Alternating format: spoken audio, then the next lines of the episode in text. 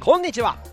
ランニングを楽しむみんなのラジオ。ランラジランニングラジオ。日々のランニングをもっと楽しく同じ空の下で走るランニング仲間の皆さんとつながっていく番組です。走りながらはもちろんウォーキングをしながら家事をしながらお仕事の合間にお出かけ中ですか？車を乗ってる時移動中ぜひぜひお付き合いください。今日もナイスラン!お届けするのは走る MC 岡田匠です。ランラジー。23km 突入。今回もよろしくお願いします。さあ私岡田匠は大会ランニング大会の MC とかイベントの MC 司会業ですね。のお仕事をしたり音声配信ランニングアプリライブランでトレーナーをしたり YouTube のラントリップチャンネル出演をさせていただいたりしております。自分自身も虎ノ門トライアスロンチャンネルというね YouTube をやっているのでシューズレビューとかやってますのでよかったら見てください。虎ノ門の虎はトライアスロンの虎でカタカナでございます。そう。あと東京都品川区。FM 品川というコミュニティ FM でラジオをやっております。毎週金曜日11時30分からぜひねそちらも生放送聞けますのでお付き合いをよろしくお願いします。さあ今回のランラジはメイントピックはですね開催情報が続々ランニング大会の話。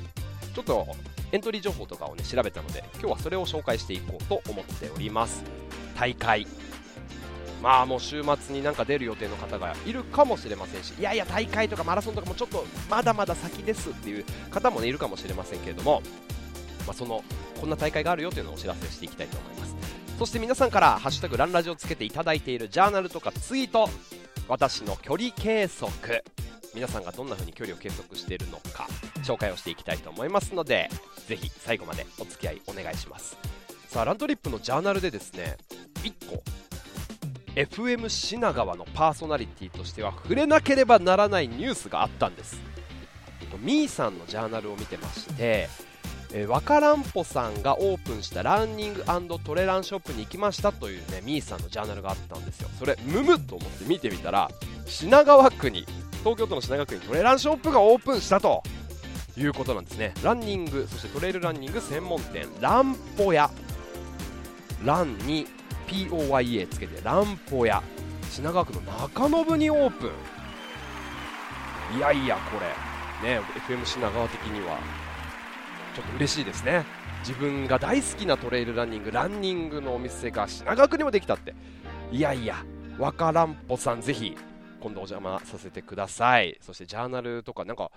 ちょっとねこのランラジでも紹介をさせていただきたいと思いますのであのお店のオープンおめでとうございます。皆さんぜひ品川区のトレイルランニング専門店も行ってみてください。さあ今回もですねお届けをしていきたいと思います。ランラジスポンサードバイラントリップジャーナル。あなたのランにぬくもりをラントリップジャーナルと連携してお届けをいたします。さあランニングウォーキングでご参加の方々もまあ寒暖差が結構激しいですね。4月。桜が散ったかと思ってちょっと川沿い我が家から近くのですね目黒区目黒川まあ、桜の名所で。前回の放送でもお話ししたんですけどね桜がまちょっと残ってたなーなんて思って1週間経って行ってみたらもう一気に緑ですよ。緑色のカーテンがファーっと屋根がファーっともう日陰になってましてすごくね気持ちいい場所になってて。でもね桜ってかわいそうですよね。本当52週間1年間があってもうその1週間とか2週間ぐらいしかお客さんがいっぱいいないっていうね。緑になっても僕は桜のこと好きだよって思いながらこういつも通り目黒川をねランニングしているんですけど、まあ、だいぶ気候が変わってきて東京が週末28度が最高気温の時もありましたね。いきなり暑くなって熱中症とかならないようにしっかりと皆さん水分ミネラルの補給お願いします。そして朝晩は寒いからねこうやってちょっと体が冷えると私もそうなんですけどすぐ風邪ひく。これランナーあるあるの一つだと思うんですよ。体冷やさないようにしてください。1枚羽織をしっかりと持ってお出かけをお願いします。そんな週末でしたがもう天気が最高の中ね僕は神奈川県の相模湖っていうところにある相模湖プレジャーフォレストという、ね、ところがあるんですけどそこで桜ランというのが開催されましてそこの MC をしてきました。20キロと10キロの種目がある大会だったんですけどね桜が満開で相模湖って東京から車で1時間ぐらいで行けるんですよ。すごい近い場所なんですけど、まあ、山あいにあるということで桜の開花が2週間ぐらい遅れるということでちょうど満開。最高のロケーションの中で桜ラン見事にやることができました。1年前のこの桜ラン初回の大会だったんですけど去年って桜が咲くのが早かったじゃないですか。もう散っちゃってましてね緑色になってましてね大会の主催者のプレジャーフォレストの方がすいませんとかって言いながら桜ラン開催したんですけど今年は満開でした。ご参加の方々お疲れ様でした。まああの本当ね大会盛りだくさん。今日もこの後情報をお届けをしていきたいと思います。そしてねそれが土曜日で日曜日に僕はあのキープランニングフォービアという T シャツのプロジェクトに、まあ、一部関わってましてそのねグループランに行ってきたんですよ。横浜ビールさんとラントリップのイベント。この2つが手を組んでグループランしようということで T シャツを着てみなとみらいのエリアを走ってきました。やっぱりグループランもリアルでね皆さんと走るのっていいですね。そして何よりももうビールがあ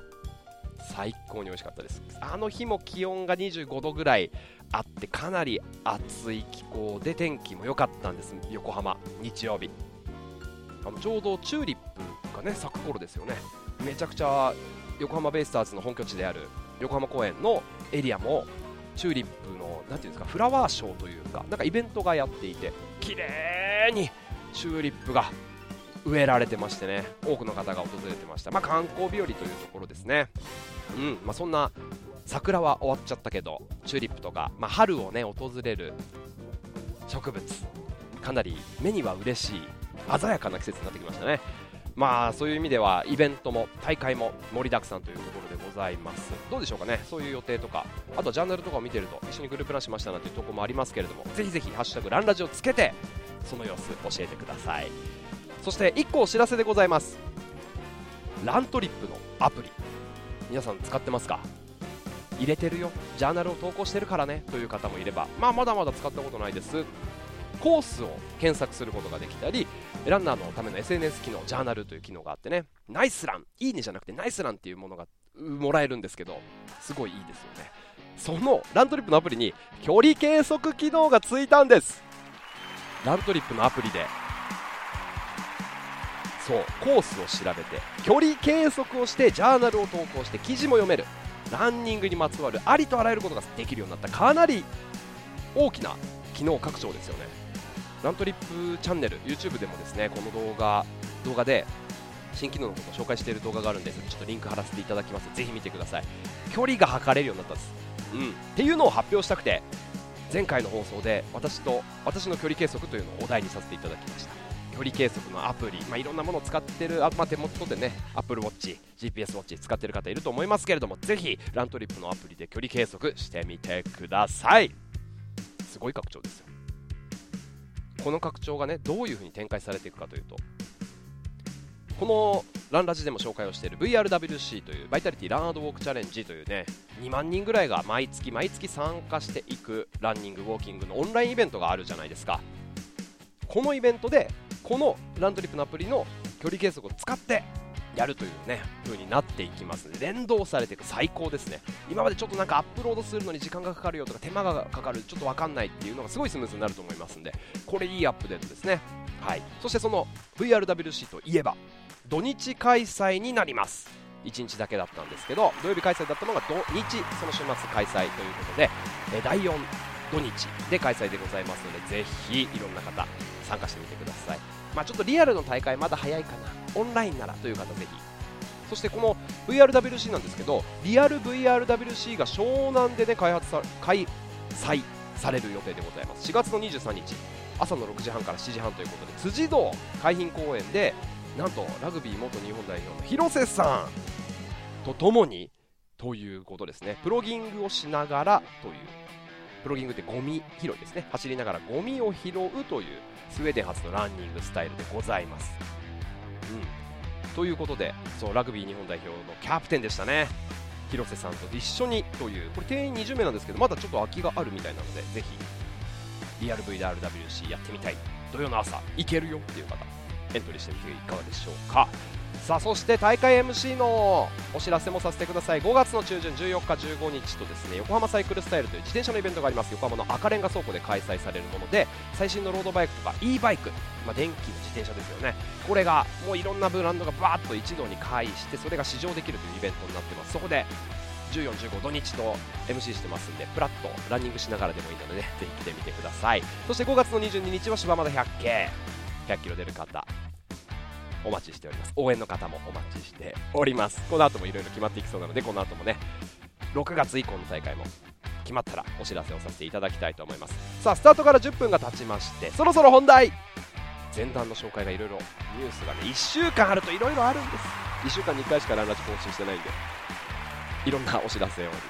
挟ませていただいてここから本題ですね。開催情報続々大会のお話でございます。次に出る大会決まってる方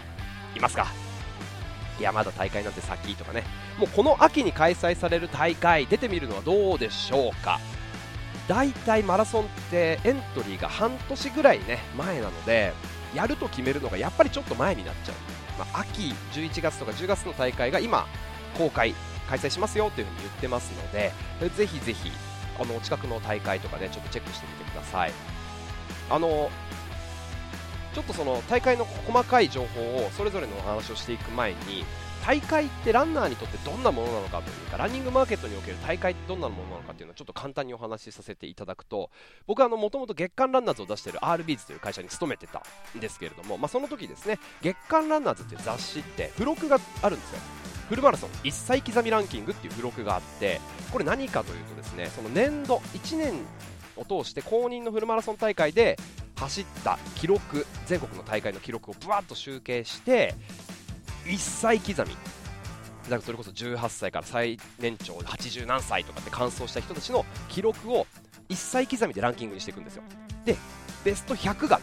乗っかるっていうねすごくないですか？自分と同い年同級生の中で自分が何番目なんだベスト100に入れるかどうかっていう、まあ、そういう1歳刻みランキングっていう付録を出してるんですけれども、まあ、これの付録の中にマラソンの完走人口の推移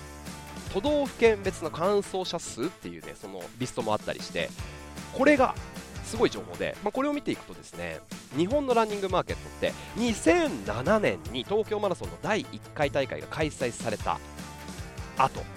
どんどんこれでね都市型マラソンが火がつきますよね。わ東京であんな大会やっちゃった。盛り上がってる。ちょっとうちの、ま、我が町のハーフマラソン。そこの隣の町のハーフマラソンとくっつけてフルマラソンにしちゃいましょう、まあ、そんな動きが全国的にぐわーっと広がっていくんですよ。大体今ある都市型の大会も何かしらハーフマラソンとかの大会だったんですよね。ベースがあった中でフルマラソンになる。都市型の大会として生まれ変わるというケースが多いんですけれども、まあ、この07年の東京マラソン第1回大会に続いて、まあ、2010年に奈良マラソン11年に大阪マラソン神戸マラソン12年に京都マラソン、まあ、この辺かなり関西の大会がバコバコバコって立ち上がりました、まあ、こうやってねその年で開催をされていくとどんなことが起きるというかというとどんなことが起きるのかというとマラソン人口が増えるということですね、まあ、すごい当たり前なんですけどしかもその開催都市でマラソンの完走者が増える。当たり前なんですけれども、まあ、何かというとですねやっぱりその自分の我が町で大会が開催されるとあ面白そうだなちょっと出てみようかなと思って地元の方が走る方が増えるんですよ、うん。まあ、そうすることによってそのエリアで走り出す人が増える。マラソンを完走する人が増える。やっぱり大会っていうのがすごく大きな走るきっかけ。一番大きな要素とね言っても過言ではないかもしれないですね。大会がモチベーションになってると。うん。まあここのコロナが始まって2年ちょっとはこの開催するよ。やっぱりしないんだ。開催する。しない。もうそれに振り回されちゃってもういいよってなってる方たくさんいると思うんですけど。やっぱりこの大会があることによってランニングが盛り上がる走り出す方がいる。走り出すモチベーションになるっていうことなんですよね、まあ、っていうのがもう分かりやすくどんどんどんどん数字が積み上がってきてランナーの人口がぐわーっと2007年以降上がってきたことによっていろんな地方でも都市型マラソンが立ち上がっていくと福岡もそう佐賀桜もそう、まあ、いろんな大会がね立ち上がってくるということでそんな流れで大会が増えていったんですけれども、まあ、ランナーが増えていったというところがあってやっぱりねだからこそ大会今年こそ開催するよ。ついに2年できなかったけど復活するよ。そんな大会増えてきてます。ね今のこの状況のまま日本が行ってくれれば開催できるんじゃないかなというふうに思いますけれども実際に UTMF ねトレイルランニングの大会とかもそうですし開催予定ですしこの週末4月の17日には長野マラソン霞ヶ浦マラソン出る方いらっしゃいますよね開催されますよ。そして富士五湖ウルトラマラソンもこの週末4月の17日ですね出る方頑張ってください。そして出た方とかぜひ「ハッシュタグランラジ」をつけてツイッターとかインスタとかお願いします。投稿してください。皆さんの様子ちょっと追っかけていきたいと思いますので。うん。あちょっとここでお知らせというかね僕自身も UTMF ウルトラトレイルマウント富士という大会100マイル165キロを山の中走るっていう大会があるんですけどこれ3年越しで完走を目指して頑張ってたんですけどちょっとお仕事が入って DNS Do Not Start することにしました。ちょっとテンションは落ちてるんですがまあ、ちょっと UTMF はまあちょっとまたね翌年以降に持ち越しということで今年はまた違う大会何かいい大会ないかなと思って、まあ、フルマラソンとかトレイルランニングの大会とか出ていこうかなと思っております。うん UTMF 出る方頑張ってください。応援してます。さあちょっとね大会のお話をしていこうと思うんですが、えっと、いくつか都市型のマラソンのお話をしていこうと思います。まずはエントリー開催されますよっていうあの言っている大会ですね。横浜マラソン2022これもねもう我が地元みなとみらいみなとみらいというか横浜市をベースにした、ね、大会なんですけどみなとみらいエリアそして高速を走るというねちょっと面白い大会なんですね。横浜マラソンは10月の30日開催。定員が2万3000人。結構な規模でしょ？横浜マラソン。参加費が2万円です。まあお値段もまあまあまあっていう感じはしますけれども結構ね大規模な大会。10月の末開催ですね。このエントリーがね4月の7日から先行優先枠で一般が4月の26日からスタートするというで横浜マラソン出たいなと思ってる方々要チェックですよ、うん、これ抽選になってたり、えー、と今までの参加権を持ち越されてる方々がまず先行優先枠になってくるのかなと思うんですが出たいという方々要チェック10月30日でございます。僕も横浜マラソン1回完走したことがあるんですけれどもやっぱりいいですね。みなとみらいのエリアってどんどん開発されてるそれこそ赤レンガ倉庫とか山下公園の近くを走っていく応援の方も結構いらっしゃいます。もうそこね走っていくってすごく気持ちいい。港町だなっていうね雰囲気も味わいながら。そしてあの近年できているみなとみらいエリアのハンマーヘッドとかマリンウォークとかって新しい施設の横もね走れたりするのでもう本当にみなとみらい横浜来たことないという方は港町横浜観光する観光ラン一気にできますんでこれめちゃくちゃおすすめです。ちょっとねあの乾燥なんていうのかな高速道路？高速道路走れるんだってちょっとテンション上がるんですけどここがきついんです。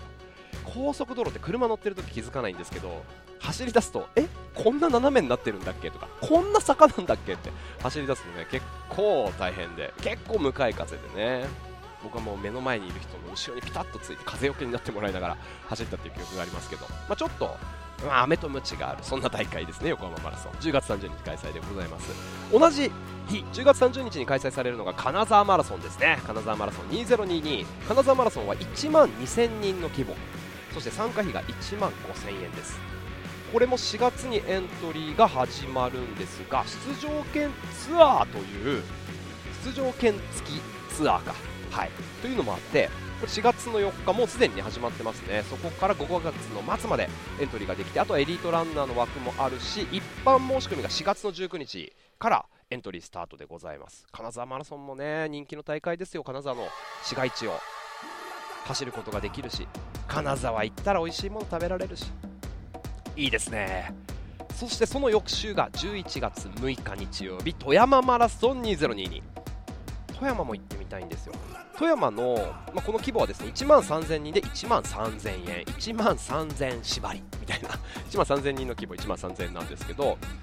富山って行ったことあります？まあそれこそね氷見の漁港があったりブリが美味しかったりまあもう何て言うんですか回転寿司のクオリティが半端じゃないっていう富山県でございますけれども高岡市役所をスタートしてこの新港大橋っていうねところが1個目玉ですよね。ぐわーっと上がってガーチの橋を渡って立山連峰のパノラマをビューしてはい。自然を楽しみながら走るという大会でございます。の11月6日開催なんですが、えー、一般枠が4月の23日からエントリー開始です。このね富山マラソン先着です。都市型マラソンにはちょっと珍しい先着の大会なんでもう確実に出たいという方は4月の23日からこの先着を抑えていくっていうのがねいいと思いますね、うん。まあ、ちょっと観光しながらランニングもいいですよね。そしてね関東で行くと千葉アクアラインマラソン2022この大会も富山マラソンと同じ11月6日に開催です。本当10月末とか11月って毎週末ね走るのにバッチリな気候だから毎週末なんかいい大会があってあっちも行きたいけどこっちも行きたいかぶってるじゃんみたいななっちゃいますよね。どれを選びますか？アクアラインマラソンはフルマラソンが1万2000人。1万6500円のエントリー。ハーフマラソンもあるんですよ。アクアライン。5000人の規模で1万3500円なんですけどこれで出た人の話を聞いたらこのアクアラインマラソンって、まあ、東京から神奈川かな？あの千葉まで、まあ、要はこの東京湾をぐわっと渡ってるアクアラインを渡れるという渡れるというかアクアラインを走ることができる唯一の大会なんですよね。もう海にボーンってせり出してるその橋を走れるってなかなかじゃないですか。この大会、まあ、大人気の大会なんですけど約8キロ地点でアクアラインに入るんですよ。うわ来た海が全面に見えるぜってなって気持ちいいところ走り出すわけですね。で海ほたるっていうところが真ん中にあるんですけど、まあ、サービスエリアみたいなもんですよ。この海ほたるまで行ってで戻ってくる、まあ、それでアクアライン出るのが19キロぐらいなんですね。なので8キロから19キロぐらいまでおよそ10キロがアクアラインの中を走るアクアラインの上か高速道路を走っていくということなんですけどその後が市街地を走っていくそうなんですね。なのでフルマラソンに出た人からの,、まあ、そのその人の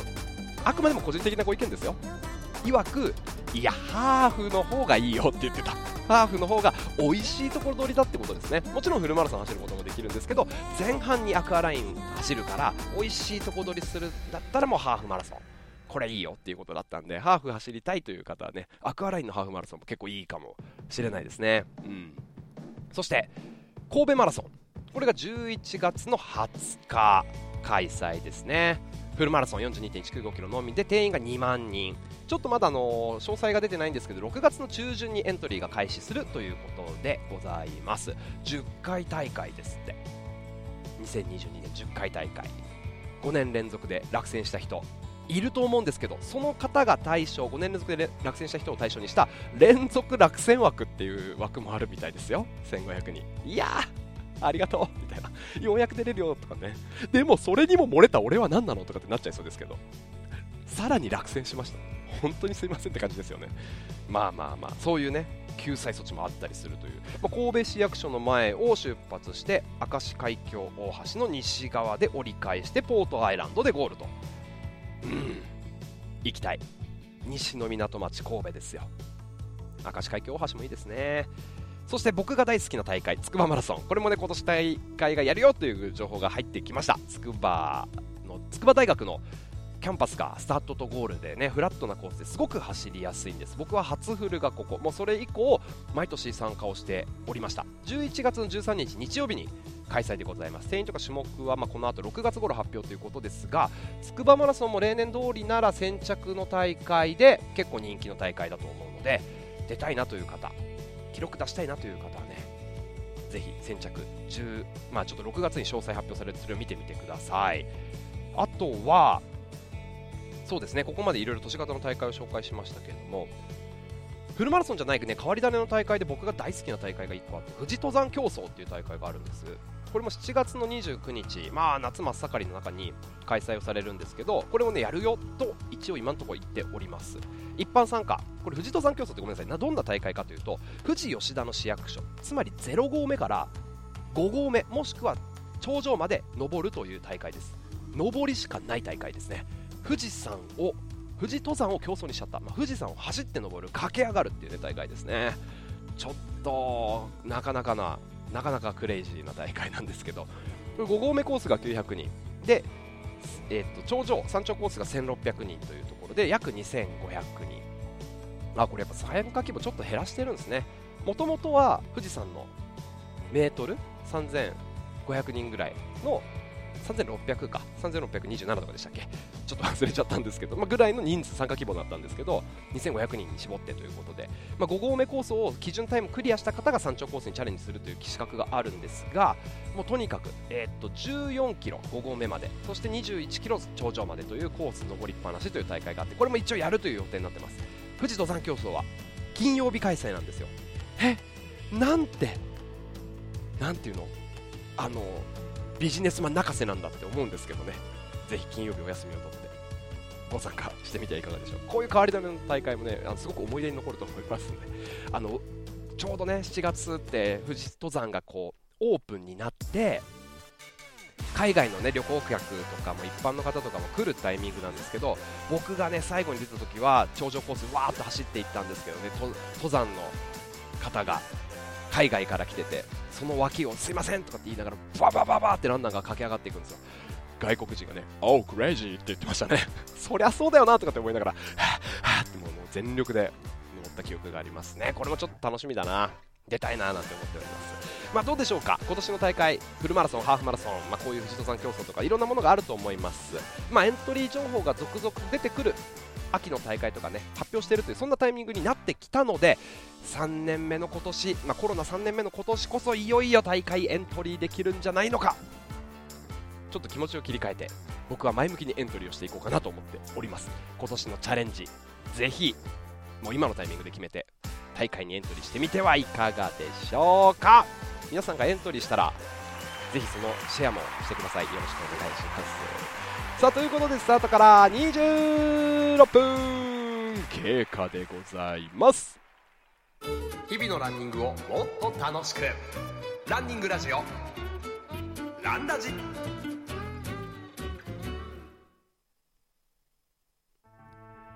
さてさてここからは後半戦。後半戦？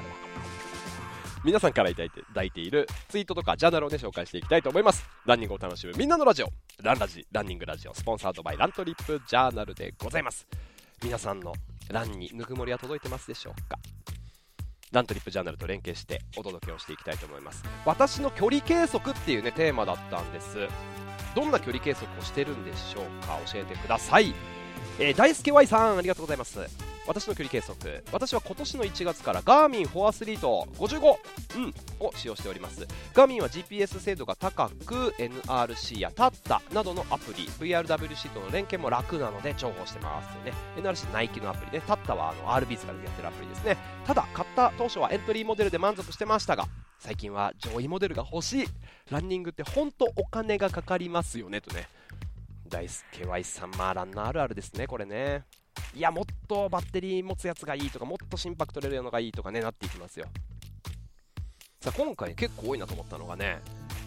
マナティ119さんも挙げていただいてます、ランメトリックスね。はい。私の距離計測はガーミン55とランメト先生とランメトリックス。ガーミンで心拍数とかラップとか簡単に計測して表示してくれるのでガーミンだけで計測はできるんですが昨年の春に怪我をしてフォームに問題ありと推測。ちょうど発売されたランメトリックスを購入しましたということですね。6月から使い始めてランメトのスコアが徐々に良くなる方向にと。シューズの摩耗具合も良くなったと。怪我もしにくくなったかなっていう実感。いやフォームの改善マナティ119さんいいですね。これあのカシオとアシックスが一緒に作ったモーションセンサーで自分の腰骨らへんに要はランパンの真ん中にパチッとクリップ状のものをつけるんですよねセンサー。つけると自分のフォームとかが左右バランスとか設置時間とかっていうのが分かるっていうフォーム解析のモーションセンサーなんですよ。まあね本当ねどれぐらいだろう？うんとサイズでいくと、まあ、ちっちゃい羊羹。ちょっと分かりづらいですか。あの、まあ、3センチ ×4 センチぐらいのねサイズなんですけど、ね、すごい全然腰につけてても軽いから気にならないというやつですね、まあ、あとはあのガーミンのランニングダイナミックスポットとかもあのいいと思いますね。こういうフォームの解析を使っているという方も結構いるということで。うんありがとうございます。そして剛キットさん。えー、私の距離計測。スント9ピーク。いいの使ってますね。最初に買う時計かというのはさておきスントは20年以上前の2000年妻からいただいた思い入れのあるブランド。当時 G ショックが流行ってましたが私はスントの確かレガッタという白いやつあ使ってましたねということで、まあ、これフィンランドのブランドなんですよね。時は過ぎいろいろありましたが10年15年くらい前の新婚旅行はフィンランド。ここはスントの国。そこで黒いスントを購入。いやすごい思い出。その流れから今の時計になってますということですね。いいですね。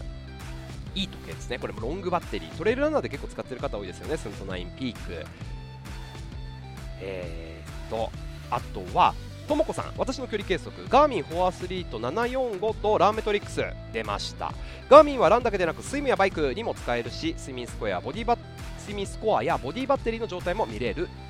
優れものランメトリックスはランニングのメニューを作ってくれるだけでなくランを点数などで可視化してアドバイスをくれる。まさにランメトリックス先生ですとなるほど。使ってる方多いですねで私の距離計測ランランランさんはねアシックスのランキーパーのアプリを利用してます操作性のいい画面や各種大会へのエントリーができたりワークアウトアウトなども豊富にもなってモチベーションアップにもなりますと。うん。これあのそうアシックスがやってるからランキーパーであるオンラインの大会にエントリーしてその結果ランアシックスで使える10%割引のチケットもらえたりとかねなんかそういうのもあったりしますよね。これもいいところですね。ブランドがやってるアプリ。えっ、ー、と注意さん。えっ、ー、と早速ラントリップの距離計測を使用してみましたという。あランラジ聞きながらラントリップのアプリで距離計測。もう注意さん完璧です。それありがとうございます、えー、真冬さん私の距離計測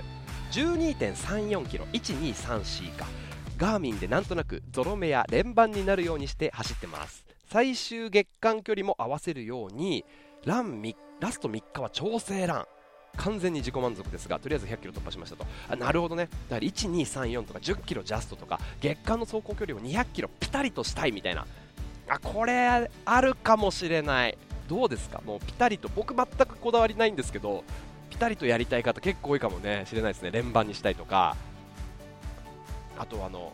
GPS ああ走り終わったゴール。あ9.7キロだ。ちょっとあと300メートル行ってくる。みたいな。方いますよね。僕は9.7キロで止めちゃうんですけどこのパターンもね距離計測あるあるかもしれない。うん。あとは